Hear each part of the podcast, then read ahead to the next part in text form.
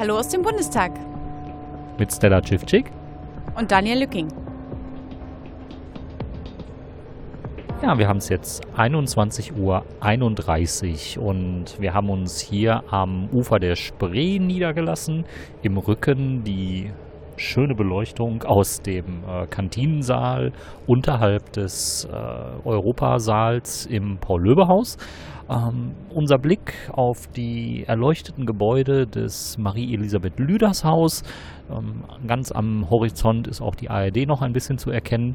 Im Hintergrund könnt ihr nachher immer mal wieder ein bisschen plätschern hören, weil es gerade regnet. Das hat Berlin lange erwartet und hat es heute Nachmittag bekommen. Ich hoffe, wir geraten hier nicht noch in Schauer. Wir sitzen eigentlich ganz trocken und angenehm. Ähm, der Grund dafür, dass wir nicht aus dem Bundestag berichten, ist, dass gerade in den Hallen des Paul-Löbe-Haus wieder irgendeine Party steigt äh, oder ein Jodeldiplom. Ähm, Klang eher nach Jodeldiplom. Klang eher nach Jodeldiplom. Wir haben noch nicht ganz raus, wer das ist, aber hier draußen ist es echt angenehm und insofern berichten wir jetzt von hier aus über den heutigen Ausschusstag, der sich hauptsächlich mit Staatsanwälten befasst hat drei an der Zahl. Zwei Staatsanwälte, eine Staatsanwältin. Ähm, ja, fangen wir doch an mit dem ersten Zeugen. Simon André Henrichs. Er ist Oberstaatsanwalt am Bundesgerichtshof in Karlsruhe. Zu dem Ausschuss wurde er geladen in seiner Position als Leiter der EV Eisbär. Das Ermittlungsverfahren, das wir schon häufig am Podcast besprochen haben. Wobei er war ja nicht Leiter des EV Eisbärs, sondern er war derjenige, der im Arbeitsbereich des Generalbundesanwaltes mit dem Verfahren zu tun hatte. Generell war seine ähm, Abteilung zuständig für Terrorismus. Ähm, in Nordafrika oder in Afrika selbst und das brachte ihn dann irgendwann äh, in den Dunstbereich des äh, Ermittlungsverfahrens Eisbär, das ja beim Bundeskriminalamt lief. Genau. Und ähm, im Speziellen hatten Sie da das Augenmerk auf drei Personen gerichtet, die zum Teil auch schon bei uns im Podcast erwähnt worden sind. Zu einem Saidani, Bernadette und Jaleb.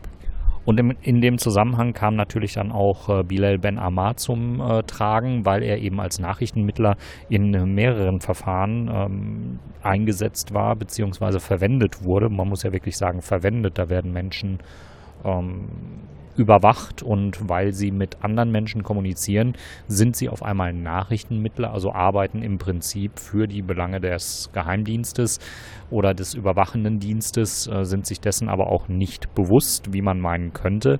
Ähm, ja, und Ben Amar wurde in diesem Zusammenhang eben auch sehr stark diskutiert und spannend ist auch immer wieder zu hören, dass dieses Ermittlungsverfahren Eisbär ähm, immer noch läuft. Und äh, das, obwohl ja Ben Ammar abgeschoben ist und äh, andere auch nicht mehr im Land sind und abgeschoben sind und ähm, man aber im Fall von äh, Saidani damit rechnet, dass er möglicherweise nach Deutschland zurückkehren könnte, weil er hier wohl ein äh, Kind hat.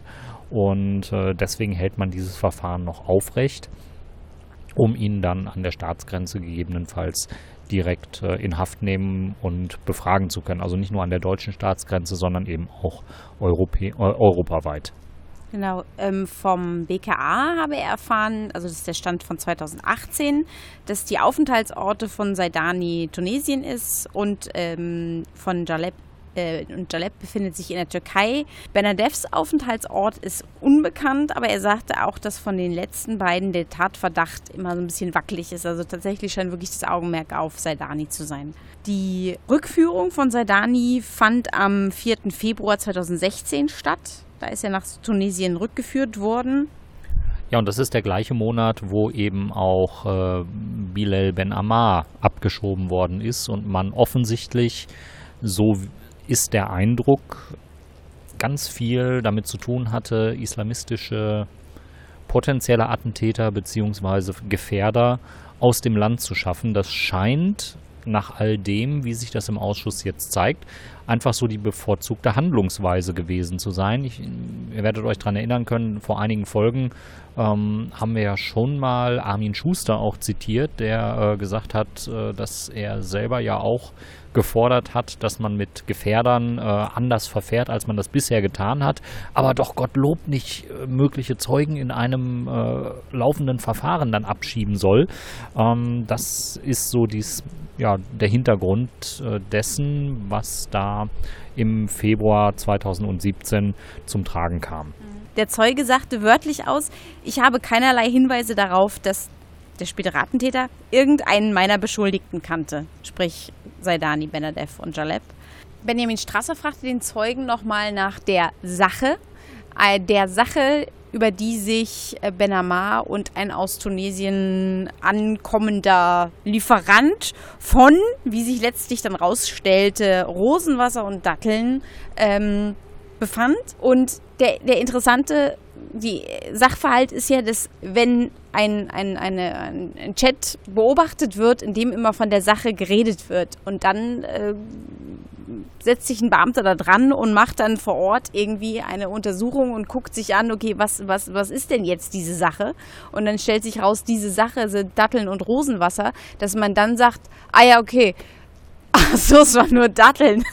Und wir dachten schon, dass man nicht, also und das fragte eben Benjamin Schwarzer, ist es tatsächlich so, dass man dann nicht auf die Idee kommt, dass vielleicht das eine Finte ist, das getestet wird, wenn man irgendwie so unterwegs ist, dass man einfach mal sozusagen eine Falle stellt und sagt, okay, wir sagen jetzt, pusten es mal groß auf und reden hier von der Sache, sind dann nur Datteln und dann wissen wir aber, ob wir auf dem Radar der Behörden sind oder nicht.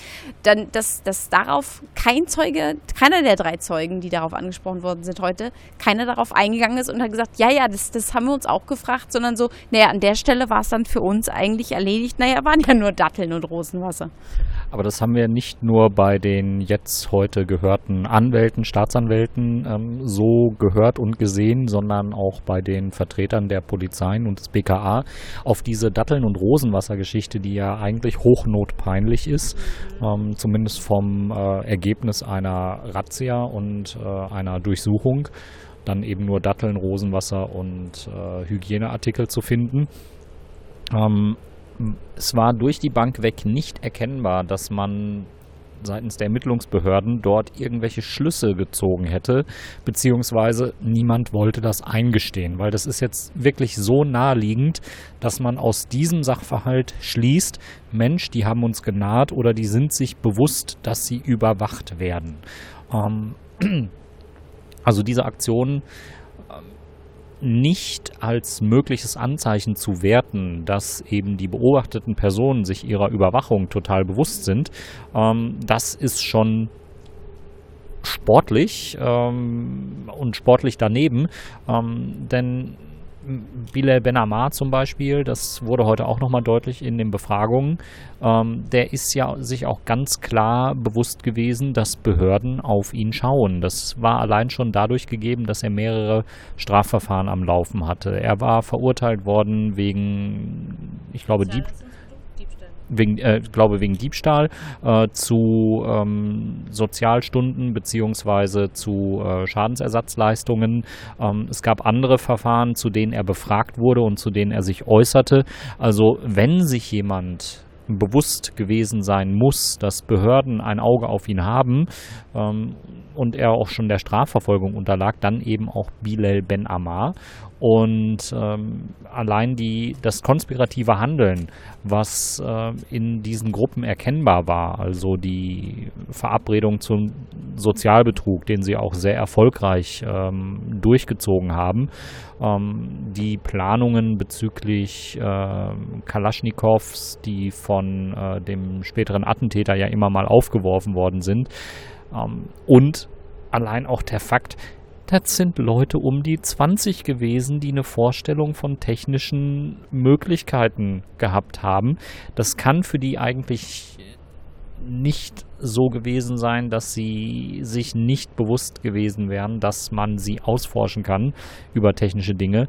Ähm, wir hatten auch den Zugriff ähm, bei einer Busreise auf den späteren Attentäter ähm, und wenn es in einer recht engen Community so viele Aktionen, so viele Schnittbereiche gibt, wo die Polizei dann mal tätig wird, mal einschreitet, mal ein Handy konfisziert, äh, Leute festsetzt, eine Gefährderansprache durchführt, all das haben wir schon gehört und es ähm, oder es halt auch diese Aktion Rosenwasser gegeben hat, ähm, die zeitlich jetzt noch ein bisschen davor lag zu den Festnahmen des späteren Attentäters.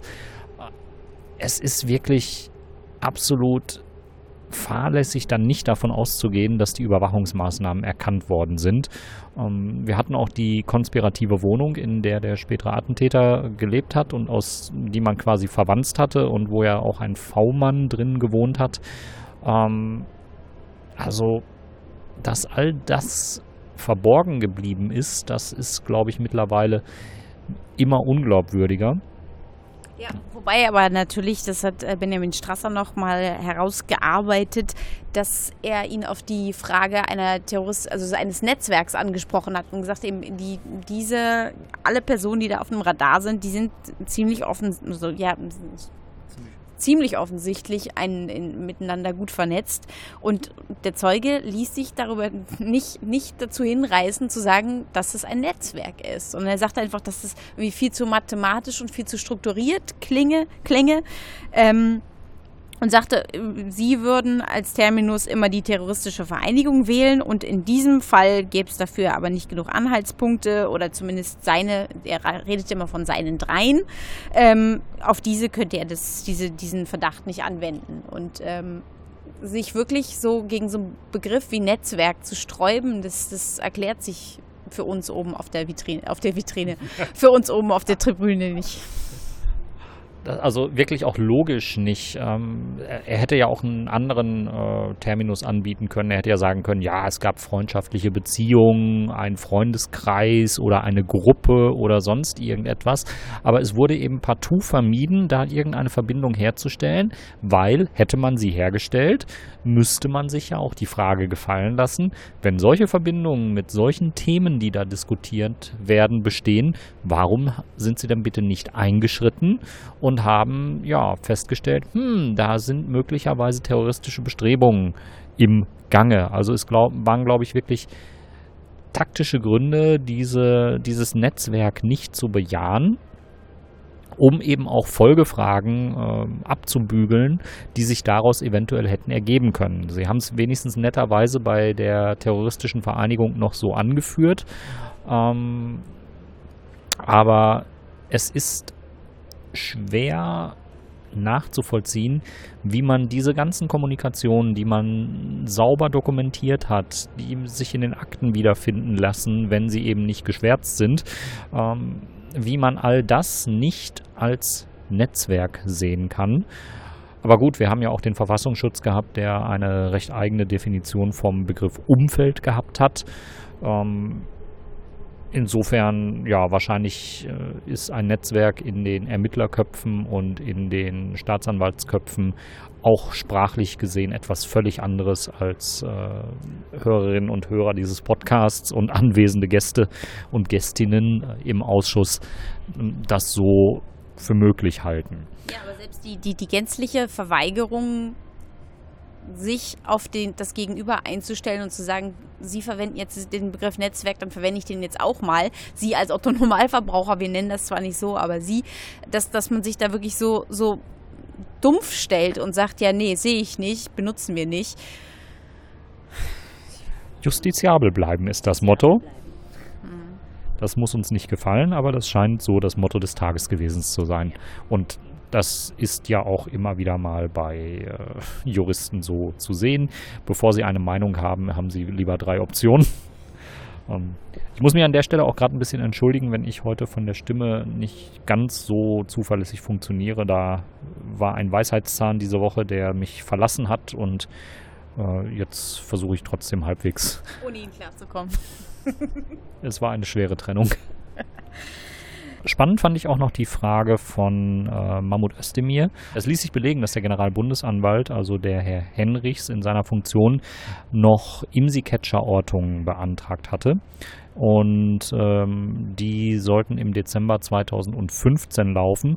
Und insgesamt äh, ist das Verfahren von so einer Beantragung äh, von einer IMSI-Catcher-Ortung wohl aufwendig und ähm, Mahmoud Özdemir fragte da sehr genau nach, warum man denn eben diese IMSI-Catcher ähm, diesen IMSI-Catcher-Zugriff nicht mehr durchgeführt hat. Und äh, Henrichs äh, konnte da das Ganze nur so abwiegeln, so ja, äh, war nicht mehr nötig, wir waren schon in der offenen Phase, ähm, wo eben auch der Zugriff erfolgt ist. Ähm, trotzdem schwierig zu begründen, warum man diese Informationen jetzt nicht nutzt und noch schaut, was sich eventuell aus den Metadaten ergibt, die natürlich immer voll von Informationen sind. Und das ist ja auch das Einzige, was bei so einer IMSI-Catcher-Ortung ähm, herumkommt.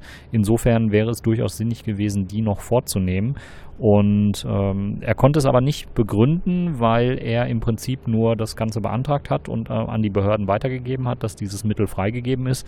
Aber genutzt wurde diese IMSI-Catcher-Ortung dann nicht mehr. Und ein weiterer spannender Aspekt kam auch von Martina Renner. Es ging da nämlich um die Verbindung zwischen dem späteren Attentäter und, den, und einem der Attentäter oder dem Attentäter von Nizza.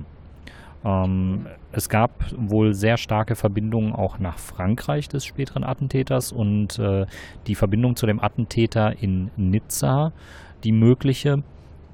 Ähm, der Attentäter von Nizza war ein Teil eines äh, Brüderpaares sozusagen und man konnte jetzt nicht genau sagen, mit welchem der Brüder der spätere Attentäter bereits in Italien zu tun gehabt hat, weil sie im selben Ort gelebt haben und äh, weil alles nach Ansicht von Martina Renner dort auch auf eine Vernetzung hindeutet, ähm, die natürlich belegt werden muss. Also wir kriegen immer mehr Auslandsbezüge in den Ausschuss hinein und wenn dann aber nach diesen Auslandsbezügen auch gefragt wird und man sich zum Beispiel auf Informationen vom FBI beruft, dann ähm, sind wir ganz schnell in dem Bereich, wo interveniert wird. Äh, Interventionen kamen heute auch von Frau Engel vom Generalbundesanwalt.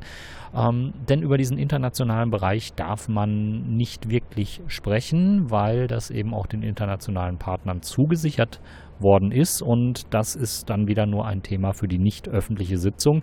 Aber wir haben ja auch die öffentlichen Recherchen, die in den veröffentlichten Artikeln zum Beispiel von Florian Flade ähm, zu sehen sind. Und ähm, die Auslandsbezüge, die insgesamt aufgezeigt werden und ähm, die auf ein internationales, international agierendes Netzwerk ähm, hindeuten, die sind ja, übergroß vorhanden, werden im Ausschuss aber dann meistens ausgespart und erst in den Bereich einer nicht öffentlichen Sitzung verlegt. Ähm, der nächste Zeuge war Dr. Matthias Kraus, Bundesanwalt auch am Bundesgerichtshof. Ähm, er ist seit 2014 Bundesanwalt. Er ist Referatsleitung für die Abteilung Terroristische Vereinigung in Afrika und ist aufgrund des erhöhten Aufkommens äh, dazu gerufen worden, um auch für den Syrien-Komplex, äh, weil er auch im, im Syrien-Komplex betraut war, im Kuspat-Verfahren agierte. Ähm, ja, ist er mit dazugeholt worden und ist dann in, für uns in diesem Fall für den Ausschuss relevant. Ja, und wir stellen gerade fest, dass wir mit dem zweiten Zeugen ein kleines Problem haben, nämlich, dass man eigentlich wenig jetzt noch sagen kann, was wir nicht vorhin schon zum ersten Zeugen gesagt haben. Also es ist in sich ähm, sehr schlüssig gewesen, deckte sich viel mit den Aussagen von äh, Henrichs, beziehungsweise es gab keine Diskrepanzen. Ähm, es ging in die gleiche Richtung. Ein interessanter Aspekt war, dass er mit Benjamin Strasser äh, auch erstmal klären musste, inwieweit er in Protokollen vorkam, die äh, über GTAT-Sitzungen äh, erstellt worden sind. Er konnte dann auch teilweise nicht ganz nachvollziehen, ähm, an welchen Sitzungen er wie teilgenommen hat. Ähm, das, äh, ja, aber das im Wesentlichen, es war nicht viel, was sich da ergeben hat, obwohl das Ganze ja dann auch eine gewisse Zeit gedauert hat. Ich habe auch wenig zu ihm getwittert. Ähm, und muss sagen, mir ist aus seiner Aussage auch nichts Wesentliches hängen geblieben. Aber Stella, dir geht es da, glaube ich, nicht wesentlich anders, ne? Nicht wesentlich anders, nee. Also sein, er wurde größtenteils zu Saidani befragt und ähm, er sagte eben, dass in, in Bezug auf Saidani ähm, er 30 TKÜ, was eigentlich für mein Empfinden relativ hohe Zahl ist, 30 TKÜ-Maßnahmen gestartet hat. Also das, das betraf Saidanis Ehefrau und ähm, Benamar und noch weitere Kontaktpersonen von äh, Saidani. Und ähm, in diesen aus diesen TKÜ-Maßnahmen, also den Telekommunik Telekommunikationsüberwachungen, ähm, hat er mitgeschnitten, dass es, äh, also da in den, diesen Unterhaltungen ging es um Anschlagplanungen und, und sprach da zum Beispiel diesen, das, den Komplex habe ich so im Ausschuss noch nicht gehört, wo es in, über einen Anschlag ging in Vorbereitung mit einer Drohne. Äh, diese Drohne soll wohl in der Lage gewesen sein, 25 Kilo zu transportieren. Das heißt, da kann man schon ganz gut was mit ähm, anstellen. Und eben, das, das klang eben schon, schon relativ faktisch, also relativ ausgearbeitet, dass man wirklich so über die einzelnen Tools redet, wie man äh, damit agieren könnte. Und ähm, des Weiteren war auch Saidani eine Person, die Islamisten akquiriert hat und sie auch wirklich, wie er sagte, im Fitnessstudio fit gemacht hat und trainiert hat. Also schon ähm, ja, eben, also, also aus diesen 30 Telekommunikationsmaßnahmen sind wirklich, schien es eigentlich so, dass daraus relativ äh, interessante Aspekte noch daraus hervorgegangen sind, zu denen er uns aber nicht, nichts weiter sagen konnte natürlich. Er berichtete, dass es da Fan Fantasien und Besprechungen gab äh, in Chats, dass man äh, eine schiitische Hochzeit zum Beispiel angreifen könne. Aber das Problem ist, ähm, wenn dieses ich, ich nenne es jetzt mal Maulheldentum in Chats äh, so stattfindet.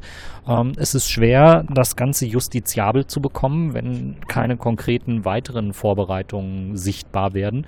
Und ich habe auch ein großes Verständnis dafür, wenn äh, eben langwierig auszuwertende Chats vorliegen, ähm, die man übersetzen muss, die man äh, deuten muss und wo es dann schwierig ist, aus dem Geschriebenen äh, herauszufiltern, hm, ist das jetzt ernst gemeint? Ist das jetzt ironisch gemeint? Ähm, sind diese, ähm, wie, wie ist die Stimmung, in der das geäußert wird? Ähm, ich kenne die Protokolle von solchen Chats nicht, aber ich kenne den, ja, den Verlust oder die Verlustbehaftung, ähm, die man im Schriftlichen dann oft hat und äh, dass Ironie äh, eventuell auch nicht verstanden wird. Das kennen wir alle aus dem Internet.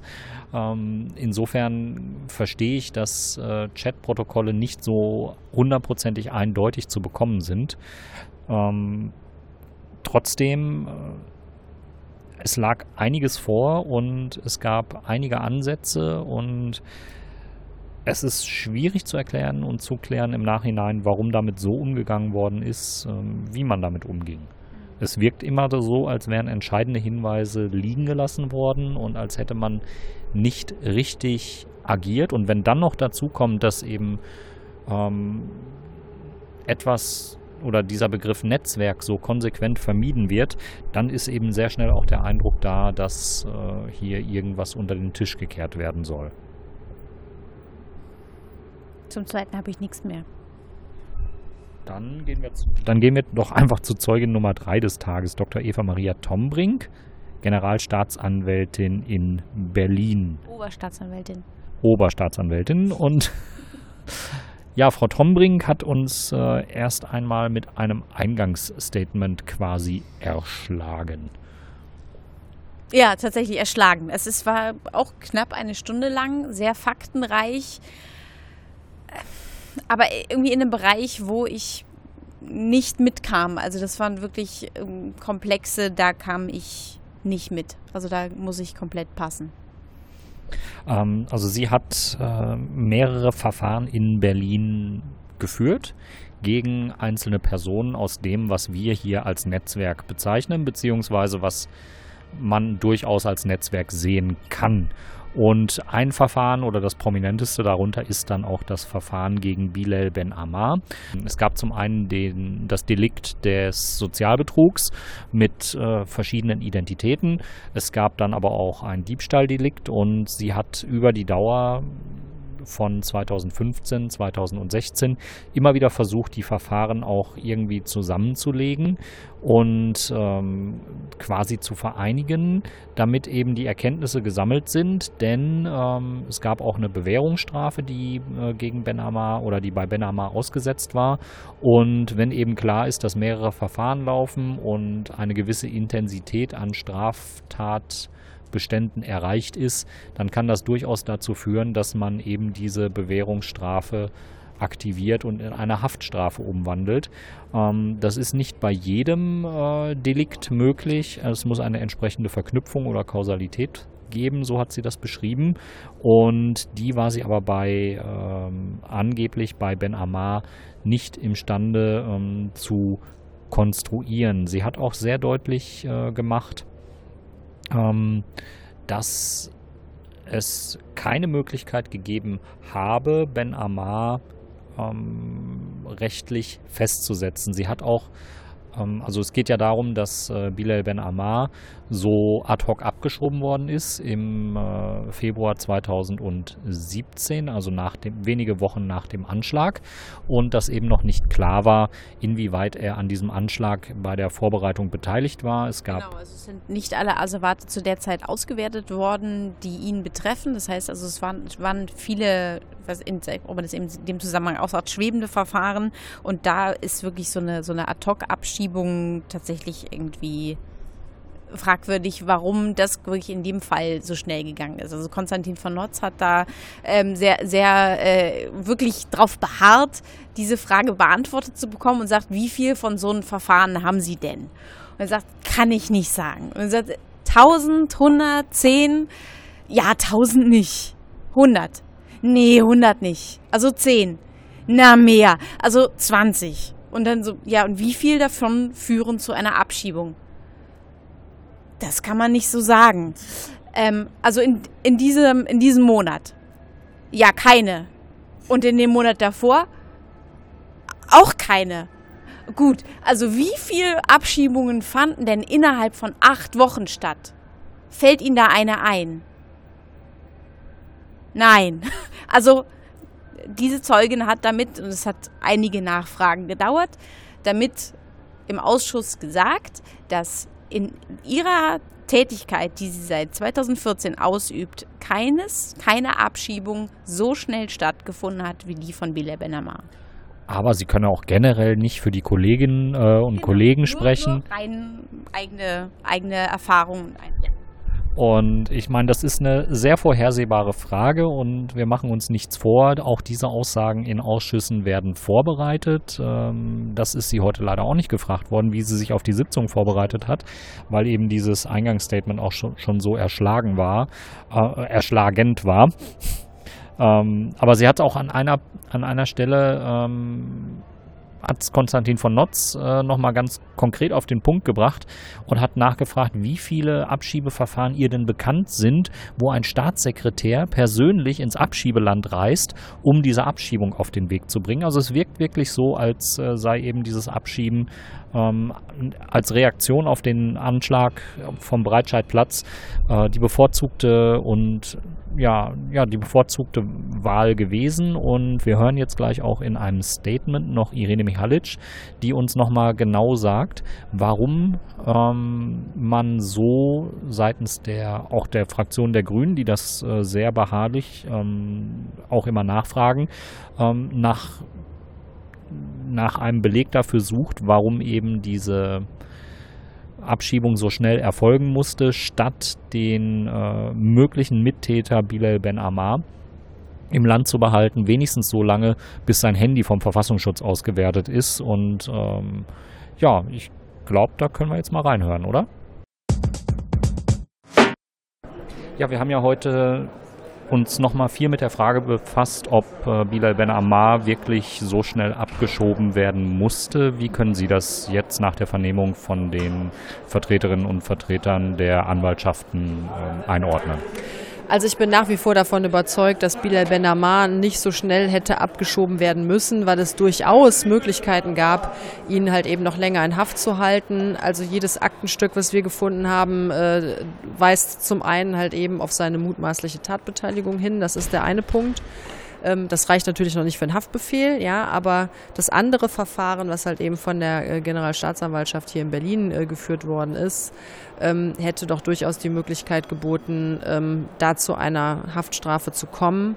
Und ähm, es war ja noch eine offene Bewährungsstrafe. Und ähm, ich kann die Einschätzung der ähm, Staatsanwältin, die wir gerade gehört haben, äh, nicht nachvollziehen, ähm, dass sie davon ausgegangen ist, es hätte da gar keine Möglichkeit bestanden, ja, weil sie schreibt selber in ihren Vermerken, dass ähm, in, im Fall von Ben Amar nicht damit zu rechnen gewesen wäre, dass ähm, eine Strafe nochmal zur Bewährung ausgesetzt wird. Auch das Amtsgericht Tiergarten, was ja zuständig gewesen wäre, kommt in der Begründung des Haftbefehls zu der Einschätzung, eine Aussetzung zur Bewährung wäre diesmal nicht mehr möglich gewesen. Also es gibt überall Anhaltspunkte in den Akten dafür, dass man Bilal Ben Amar hätte zumindest so lange in Haft halten können, bis man seine mutmaßliche Beteiligung am Anschlag ähm, wirklich ordentlich ausermittelt hat. Und ähm, die Zeugin ähm, hat dem hier widersprochen und und äh, konnte das aber aus meiner Sicht nicht schlüssig darlegen, ähm, warum man das nicht hätte machen können. Nun sind das alles äh, Regelungen, die in Gesetzen festgehalten sind. Ähm, wäre ein Gutachten, das der Ausschuss in Auftrag gibt, äh, angemessen, um diesen Sachverhalt wirklich mal abschließend zu klären? Naja, am Ende des Tages kommt es natürlich auf so eine subjektive Einschätzung an und die scheint hier vorgeherrscht zu haben. Das kann man natürlich nicht durch ein Gutachten absichern, weil jeder Jurist kommt da sicherlich zu einer anderen Auffassung. Ähm, ich frage mich halt eben nur, was dazu geführt hat, dass sie zu der Einschätzung gekommen ist und auch, dass der Generalbundesanwalt zu der Einschätzung gekommen ist und am Ende alle irgendwie gedacht haben, man, man könnte Bilal Ben Ammar nicht noch wenigstens für ein paar Wochen oder ein paar Monate in Haft halten. Ähm, also das ist ja eine subjektive Bewertung. Und ähm, wir haben jetzt in allen Zeugenvernehmungen nicht ähm, ja, von irgend, also wir haben von keinem der Zeugen wirklich eine schlüssige Antwort darauf bekommen, wie es tatsächlich zu dieser Bewertung kam, weil das ja auch immer hin und her gegangen ist. Mal hatte man irgendwie den Anschein, ja, doch, das äh, lässt sich jetzt irgendwie machen. Dann ähm, wechselte der Eindruck oder dann ähm, war man sich wiederum nicht sicher. Und äh, auch hier die Zeugin hat ja immer wieder darauf hingewiesen, ja, man weiß ja nicht, wie das Amtsgericht Tiergarten am Ende urteilt in dieser Strafsache. Ja, das weiß man vorher nie. Ja, also man kann ja nicht in die Glaskugel gucken. Ja, und äh, man hätte auch nicht wissen können, ob Beate Zschäpe zu lebenslanger Haft verurteilt wird. Das ist natürlich immer so ein Restrisiko, was man hat. Aber man kommt natürlich subjektiv entweder zu der einen oder anderen Auffassung auf Grundlage der Anhaltspunkte und Fakten, die einem vorliegen. Und warum man auf Grundlage dieser Anhaltspunkte und Fakten ausgerechnet zu der Einschätzung gekommen ist, dass es unmöglich ist, Bilal Ben Amar noch länger in Haft zu lassen, das ist mir ein Rätsel und dafür habe ich keine schlüssige Begründung gehört. Vielen Dank. Sie haben die Frage aufgeworfen, ob politischer Druck im Spiel war.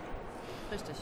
Das heißt, Sie verlassen die Ebene der unterschiedlichen Einschätzungen und also ich meine, die Art und Weise der Vernehmung des ganzen Tages hat ja gezeigt, dass es möglicherweise irgendwelche Gründe gibt, die vor uns verborgen gehalten werden.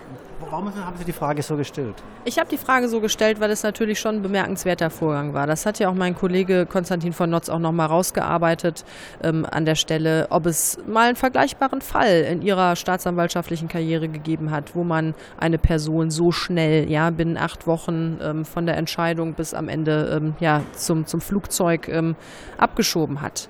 Und ähm, da stellt sich natürlich schon die Frage, wenn so viele Anhaltspunkte auf dem Tisch liegen, dass man ihn schon hätte in Haft halten können und am Ende so massiv die Abschiebung vorangetrieben wird, aus unserer Sicht ohne Not, dann finde ich, liegt die Frage offen auf dem Tisch, ob da nicht von ähm, politischer Seite oder von irgendeiner höheren Stelle ähm, ja irgendwie Druck ausgeübt worden ist oder dass dann mal eine Ansage kam, so jetzt gebt mal Gas, wir wollen den Benamar loswerden, aus welchen Gründen auch immer.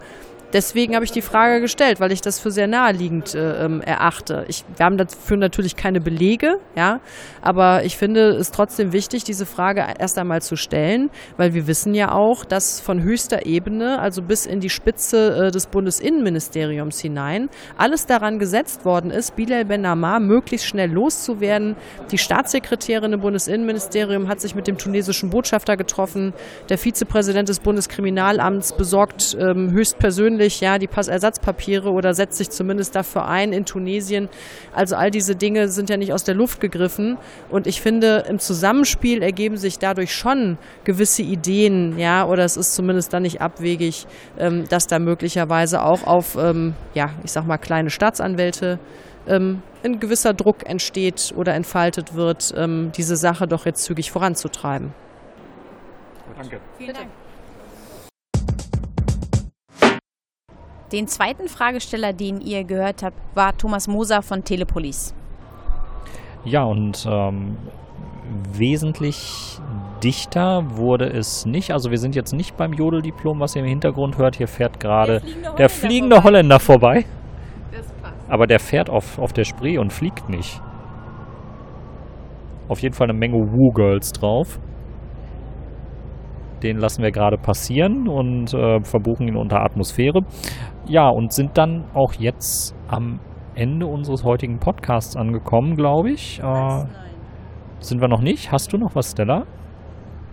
Einen Monat vor der Abschiebung von Bilal Benamar trat die Zeugin mit dem Generalbundesanwalt in Kontakt und äh, mit Herrn Beck in Kontakt und ähm, orderte die Festnahme von Benamar an, weil sie an diesem Tag festgestellt hatte, dass Amar zum engen Kreis der Beteiligten, der, der Mitwisser vom Anschlag gewesen sein muss.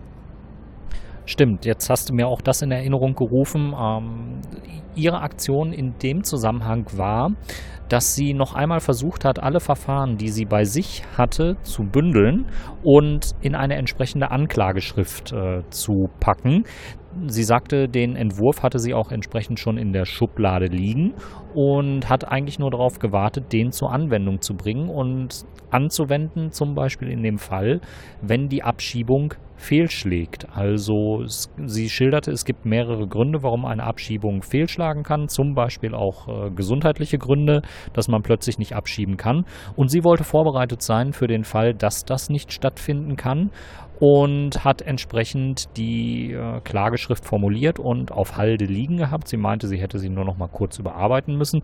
Das zeigt aber auch, dass ähm, sie deutlich in diesen Abschiebedimensionen auch gedacht hat und auch da irgendwie äh, eine gewisse Arbeitsroutine haben muss, dass sie da so schnell drauf kommt. Ähm, ja, und am, am selben Tag, also auch am 3.1.2017, hat dieser besagte Generalbundesanwalt, Herr Beck, einen Vermerk an das Justizministerium geschrieben, worin es heißt, und es wurde dann zitiert aus, aus dem besagten Schreiben, ähm, Amar ist bei den Anschlagsplänen eingeweiht gewesen. Der, das ist eine Aussage, die dem Ausschuss jetzt schwarz auf weiß vorliegt und das ist eigentlich, ähm, ja, liegt sehr konträr zu vielen Aussagen, die wir von Zeugen im Ausschuss bis jetzt gehört haben. Und daraufhin gab es wieder so eine kleine Rechtsexegese und so ein kleines, äh, wie heißt das immer, wenn die sich in rechtlichen Sachen so ergehen? Pro-Seminar, genau. Ich bin echt kein Jurist. Daraufhin gab es wieder so ein kleines Pro-Seminar, woraufhin die Zeugin erläuterte, warum denn dieser Verdacht äh, nur ein Anfangsverdacht, Anfangsverdacht ist und Haftbefehl ausreicht. Ja, genau. Also da wurden dann auch genau die ganze Begriffsexegese durchgeführt und ähm, das war aber auch was, was Irene Michalic nicht geteilt hat. Also sie sah da durchaus mehr als nur diesen Anfangsverdacht gegeben. Und das war eben strittig und äh, wurde aber dann auch wieder von der Zeugin entsprechend äh, verneint. Also es durfte nicht so sein, wie das die Obleute vermuten. Ähm, generell rechtlich hat man dort alles richtig gemacht und ist auf der sicheren Seite. Ähm, ja, ein, ein, ein, Exkurs da in dem Bereich fand ich auch noch ganz interessant. Das hat Martina Renner ähm, erfragt, weil die Justizvollzugsanstalt, als Bilal Benamar in Haft war, ähm, gesagt hatte, dass sie ihn als gefährdet, was der Gefährder ist, als gefährdet eingestuft, dass er sich was antun könne. Und da kam er dann aufgrund dieser Einschätzung in eine sogenannte Notgemeinschaft und wurde zusammen mit einem Hells Angel äh, Anwärter. Anwärter. Wir wollen hier ja niemanden Nein, nein, genau, niemanden befördern, ähm, wurde ihm zur Seite gestellt und die hatten dann so zusammen eine Zelle und ähm, passten da gegenseitig aufeinander auf, eben damit er sich, damit Bilal Ben Amar sich nichts antut. Und dann war natürlich die Frage so, wa warum sollte der sich jetzt was antun, wenn der jetzt in dem Fall, wo die, die, der Grund, warum er inhaftiert war, war, weil er Sozialleistungsbetrug begangen hat. Begangen hat. Warum bringt also, ne, das war dann die eine Frage. Und dann ähm, fragte dann Martina Renner, kann das vielleicht damit zusammen hängen, weil es gab ähm, in, im ähnlichen Zeitraum, kurz davor, gab es einen Suizid in der ähm, Justizvollzugsanstalt von Al-Bakr in Leipzig. Ähm, der einen Anschlag auf den Flughafen Tegel geplant hatte. Und der hat sich dann in Haft umgebracht. Und dann äh, war, war eben Martina Renners Frage, ob deswegen eben so eine bestimmte Sensibilität ähm, stattgefunden hat und dann gesagt wird, okay, gut, das ist auch so einer, da passen wir jetzt ein bisschen auf, setzen den einen zur Seite. Und da sagte sie, dass das könnte durchaus sein. Und dann sagte aber Martina Renner, dass es sehr interessant ist, dass immer gesagt wird, hier, äh, da ist nicht genug, gibt es nicht genug Anhaltspunkte, den äh, in Deutschland, also den in Haft zu, also äh, in Haft zu halten, ähm, weil der macht ja nur, hat ja nur Sozialleistungsbetrug begangen. Ähm, aber in einem Fall, wenn ähm, er in Haft gesichert werden muss, weil er sich vielleicht umbringt, dann das Argument anbringt, naja, äh, so verhalten sich äh, potenzielle, also so ver verhalten sich Menschen, die eigentlich vorhatten, einen Anschlag zu begehen und es hat nicht geklappt, dann zu sagen, okay, gut, das ist dann wieder das Level, auf dem man sich gegenseitig misst, das passt irgendwie nicht zusammen. Das in einem ist es dann eben nur so ein Sozialleistungsbetrug und im anderen Bereich vergleicht man ihn dann mit jemandem, der ein Attentat begehen wollte. Also das, sind wieder zwei Maße, die da miteinander äh, verglichen werden, die irgendwie nicht passen. Aber ich fand es gut, diesen Fall Al-Bakr nochmal in Erinnerung zu rufen aus dem Oktober 2016. Ähm, der starb auch unter ungeklärten Umständen an seinem Selbstmord in der Justizvollzugsanstalt in Leipzig. Ähm, das ist auch ein Thema, was, wo ich jetzt gerade sagen muss, ich habe es nicht mehr auf dem Schirm, wie die Untersuchungen diesbezüglich gelaufen sind und ob man da nochmal weiter nachgehakt hat. Ähm, Selbstmorde in Justizanstalten äh, sind ja jetzt äh, nicht äh, gerade selten, beziehungsweise es gibt immer mal wieder fragwürdige Todesfälle in äh, JVAs äh, bis hin zu spontanen Selbstmorden. Selbstentzündungen, die man recht schwierig dann klären kann. Ähm, insofern war das Verhalten schon recht bemerkenswert, warum man sich in Moabit dafür entschieden hat, ähm, auch ausgerechnet diesen Hells Angels Anwärter dazu zu setzen. Die Zeugin hat das damit begründet, dass man bei einem äh, Islamisten oder Dschihadisten jemanden sucht, der, der ideologisch konträr ist, genau. Der möglichst konträr ist, möglichst weit weg ist und dann denke ich mir, ja, wenn man den Verdacht hat, dass jemand irgendwie in Anschlagsplanungen involviert ist, setzt man ihn natürlich mit jemandem zusammen, der in einem Milieu unterwegs ist, das mit Drogen, Prostitution und äh, Waffen immer mal wieder assoziiert wird. Ähm, ja, kann man machen. Ist spannend. spannend. Vielleicht sollte man auch einfach mal daran arbeiten, dass sich Menschen, die man in Zellen unterbringt, nicht äh, selbst das Leben nehmen können. Ähm, so viele Möglichkeiten, hm, gibt es da ja eigentlich nicht, wenn man ihnen äh, gewisse Dinge abnimmt und recht häufig kontrolliert. Aber naja, das ist, also da, da ist die Ausstattung der JVAs wohl immer noch auf einem Stand von, keine Ahnung. naja, lassen wir das. Äh, das ist ein weiterer Themenexkurs, der uns jetzt weit wegbringt äh, von den letzten Punkten, die Stella jetzt noch zu Zeugin sagen kann. Ähm, Konstantin von Notz fragte dann auch nochmal, wie es denn letztlich dann stattfindet, wenn man sagt, ähm, nach der Einschätzung, dass es nicht möglich ist, ähm, einen Verdächtigen festzunehmen und äh, man muss ihn möglichst dann irgendwie Abschiebeargumente finden oder beziehungsweise man muss irgendwie schaffen, dass da eine reibungslose Abschiebung stattfindet. Wie man sich dann das letztliche Go holt, wenn man das jetzt beschlossen hat und da hat die Zeugin äh, Telefonate geführt ähm, mit der Bundesanwaltschaft, mit Herrn Grauer und Herrn Kaiser und diese, diese finalen Telefonat, äh, Telefongespräche, wo man sich eben gegenseitig nochmal ähm, absichern kann, ob es irgendwelche Neuerungen gibt, ob vielleicht wieder was aufgepoppt ist, was man nochmal hinzuziehen könnte, um Amar weiter äh, vielleicht einen Haftgrund zu finden. Ähm, und nach diesen Telefongesprächen kam dann raus, nee, wir haben jetzt ja auch nichts Neues und nee, äh, Abschiebung am 1.2. steht, bleiben wir bei. Äh, und alle dieser Meinung sind, man sich das Go gibt. Da sagt er, das ist schon dann komisch, äh, haben Sie das verschriftlicht? Und er sagte sie, nö, also ähm, da war ja jetzt, war ja dann, wir haben uns, es kam ja nichts Neues auf den Tisch, sondern wir haben uns gegenseitig bestätigt und ähm, das ist dann eben bei so einem finalen Gespräch, wo alle sagen, ja, okay, gut, machen wir, Abschiebung äh, ist geritzt, dass man da von so einem Telefonat keine Protokollierung hat, ist auch äh, wieder mal ähm, passt zu den Geschehnissen, die wir hier so im Ausschuss erleben, ähm, dass das genau bei so einem finalen Ding, was eigentlich das ist, wo man sagen würde, da gerade bei diesem letzten Go würde ich mir eigentlich eine schriftliche Bestätigung geben lassen, dass man das auch richtig verstanden hat, ähm, dass es so eine Verschriftlichung nicht gibt.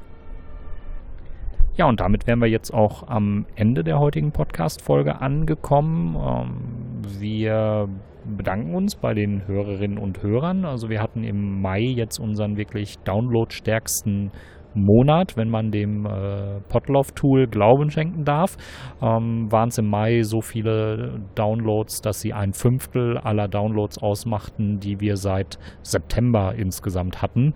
Ähm, liegt natürlich auch daran, dass wir in diesem Monat mit drei Folgen präsent waren und dass ich natürlich das Ergebnis meiner Masterarbeit, ähm, das sich mit Untersuchungsausschüssen befasst hat, ähm, nochmal ganz anders verteilt habe, um, weil es eben der Anlass war, Masterarbeit fertig hier, das ist das Produkt ähm, und eben ganz anders verteilt habe. Ähm, aber es war schön zu sehen, dass das auch Auswirkungen hatte und äh, ich werde jetzt dann in anderthalb Wochen meine Masterarbeit dann auch noch letztlich verteidigen müssen und bin dann auch durch mit meinem Masterstudium.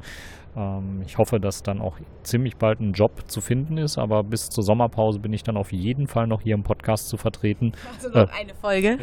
noch eine Folge, die wir dann am 27., 28., 6. Äh, euch präsentieren können. 27.06. ist die letzte Ausschusssitzung vor der dann insgesamt dreimonatigen Sommerpause. Und ja, danach müssen wir sehen, wie es weitergeht. Genau. Ähm, wir freuen uns wie gehabt über Spenden unter spende.uapod.berlin und sagen an dieser Stelle Tschüss. Tschüss.